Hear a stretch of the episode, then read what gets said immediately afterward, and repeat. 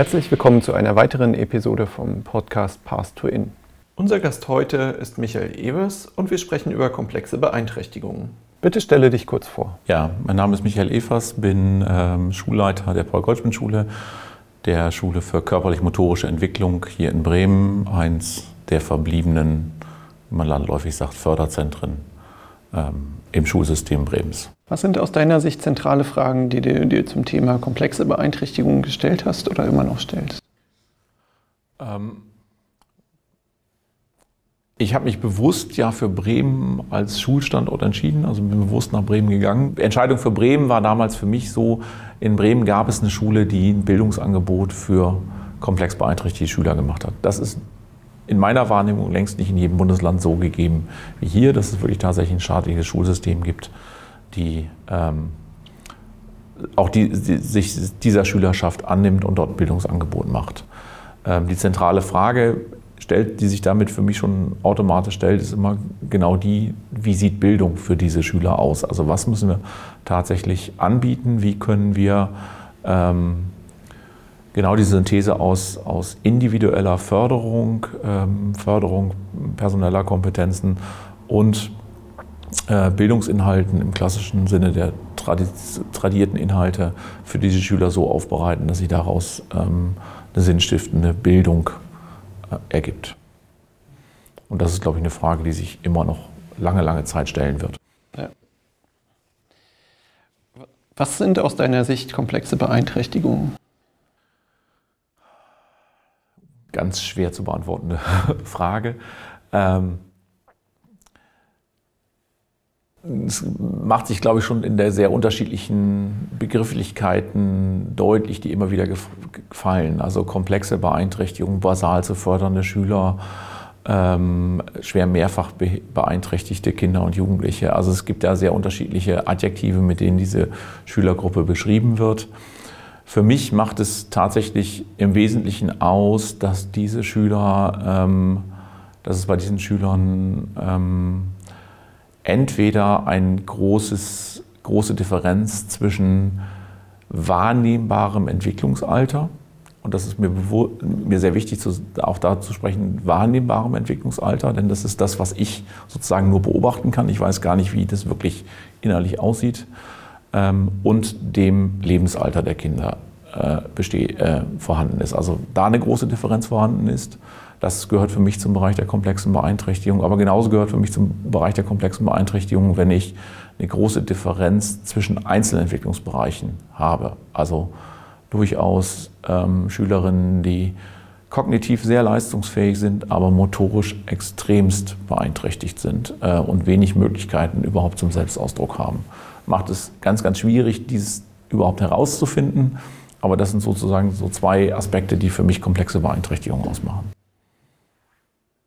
Welche Kompetenzen sollten bei Schülerinnen mit komplexen Beeinträchtigungen gefördert, gefordert äh, werden? Ähm ich glaube, es ergibt sich aus der, aus der Schülergruppe heraus. Ich glaube, dass es tatsächlich darum geht, entweder ähm, ganz stark die, die personellen Kompetenzen im Sinne der frühen Entwicklung, dann, wenn ich äußerlich tatsächlich nur sehr frühes Entwicklungsalter wahrnehme, zu unterstützen und wahrzunehmen oder zu versuchen, dass die Schüler zeigen können, was wirklich ähm, an Entwicklungspotenzial da ist. Ähm, bei, den, bei Schülern ähm, der zweiten Gruppe, wo ich sage, wo durchaus eine Differenz zwischen kognitivem Leistungsvermögen und motorischen Fähigkeiten besteht, ähm, geht es ganz häufig auch darum, ähm, Dinge des abstrakten Lernens zu vermitteln. Ich glaube, dass es ein ganz wesentlicher Punkt ist, dass wir ähm, sehr, sehr viel unser, unseres Welterlebens, Denkens und auch abstrakten Denkens und Zusammenhänge bilden, damit zu tun hat, dass ich ähm, direkte Erfahrungen gesammelt habe als Kind, also Primärerfahrungen gesammelt habe, wo ein schwerkörper beeinträchtigtes Kind große Schwierigkeiten mit hat. Ähm, und aber auch die Möglichkeit habe, über diese Erfahrungen mich auszutauschen und ähm, darüber ähm, ja eine Meta- Ebene und Metakenntnis von bestimmten Dingen zu erwerben. Und ich glaube, dass da ähm, eine große Schwierigkeit im Bereich des Förderschwerpunkts körperlich-motorische Entwicklung liegt, nämlich diese Schwierigkeit, die Primärerfahrungen zu machen und dann auch noch ein Umfeld zu finden, was mir ermöglicht, das in entsprechender Metaebene auch zu thematisieren, was ich da ähm, erlebt habe. Wie muss Schule gestaltet sein, um Inklusion auch für Schülerinnen mit komplexen Beeinträchtigungen zu ermöglichen? Das Banalste ist erstmal barrierefrei. Das heißt wirklich tatsächlich, ähm, Zugänglichkeit aller Bildungsräume muss natürlich möglich sein. Ähm, Ideen von, ähm, ja, das Erdgeschoss ist barrierefrei und den Unterricht des Fachunterrichts übertrage ich dann per Video für den einzelnen Schüler irgendwo nach unten, ist für mich kein, keine Inklusion und das funktioniert auch auf Dauer nicht. Ähm, also Barrierefreiheit ist ein, ein ganz wichtiger Punkt. Ähm, das bezieht sich aber nicht nur für mich aufs Gebäude, sondern auch tatsächlich auf die Zugänglichkeit der Unterrichtsmaterialien, des Unterrichtsinhalts der entsprechend aufbereitet sein muss, dass die Schüler auch die Möglichkeit haben, sich damit auseinanderzusetzen, ihn wahrzunehmen ähm, und zu bearbeiten zu können, ähm, setzt aber auch voraus, dass ähm, auf das häufig veränderte Lerntempo bei den Schülern mit körperlich-motorischen Beeinträchtigungen eingegangen werden kann, dass sie also für bestimmte Dinge mehr Zeit brauchen und die auch eingeräumt kriegen, ohne dass damit verbunden ist, dass sie in ihrem Aufgabenumfang und in der Tiefe der Aufgaben, die ihnen präsentiert werden, reduziert werden, damit es dann wieder im Gleichtakt, äh, Gleichtakt mit den anderen Schülern funktioniert zeitlich. Ich glaube, diese, der, der Spagat ist noch ein ganz großer ähm, Unterrichtsinhalt und Unterrichtsmenge ähm, vom Niveau her nicht zu reduzieren und trotzdem die ausreichend Zeit einzuräumen. Gibt es Regelschulen in Bremen, die Schülerinnen mit komplexen Beeinträchtigungen unterrichten? Ähm, also komplexen Beeinträchtigungen im Sinne von kognitiv leistungsstark, schwer körperlich beeinträchtigt im Regelschulbereich. Ähm, Jein, also ja, gab es Schulen, die das gemacht haben. Also wir haben äh, tatsächlich äh, vor zwei Jahren zwei Abiturienten in Bremen begleitet mit einer sehr fortgeschrittenen Form der Muskeldystrophie, die ab ähm, halsabwärts kaum bis gar keine motorischen Möglichkeiten mehr hatten, die dann das Abitur hier abgelegt haben. Ähm, es gibt jetzt gerade wieder aktuell einen Schüler, der in die Oberstufe wechselt mit, einer, mit so einer Beeinträchtigung. Also es gibt es vereinzelt. Es waren auch immer unterschiedliche Schulen, an denen diese Schüler waren. Ähm, setzt sehr viel Support von uns voraus, dass wir also mit dem mobilen Dienst sehr zeitlich intensiv und sehr eng an diesen Schülern dran sind und die Kollegen da unterstützen. Ähm, ansonsten, wenn ich darüber nachdenke, das ist die, ich sag mal so, die Gruppe der äh, Schüler mit einem sehr frühen Form des Entwicklungsalters äh, mir betrachte, dann sind es vereinzelte Schüler an W- und E-Standorten, also an den klassischen Kooperationsstandorten, jetzt Inklusionsstandorten für Wahrnehmung und Entwicklung. Gibt es da auch vereinzelt? Ja, ähm, aber es sind eher Einzelfälle. Wie ist es bei euch an der Schule?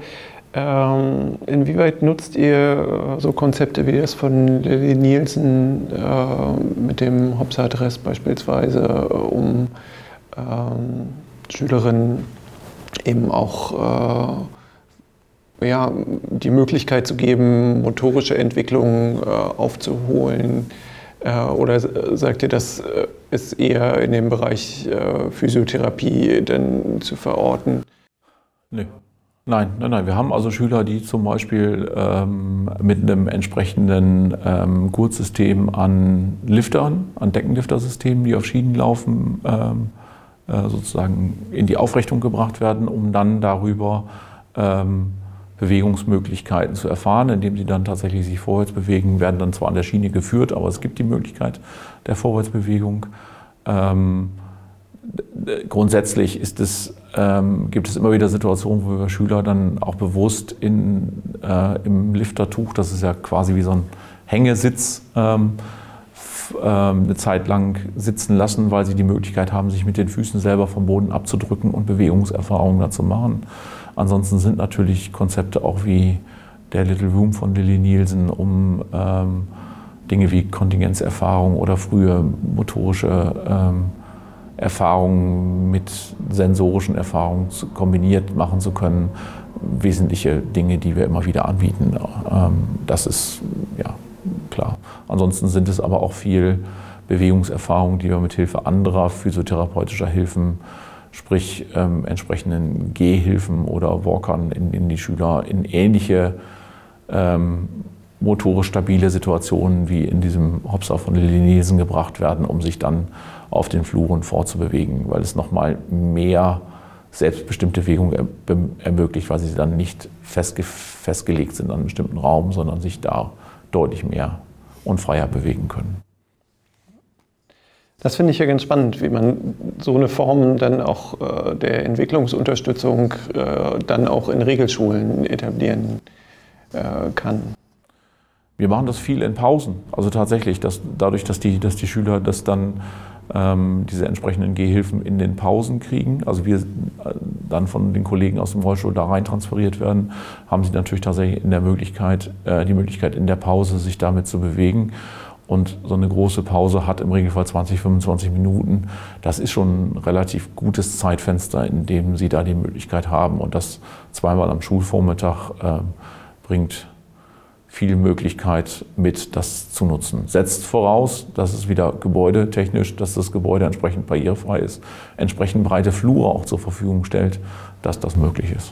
Vielen Dank für das spannende Gespräch und auch vielen Dank fürs Zuhören.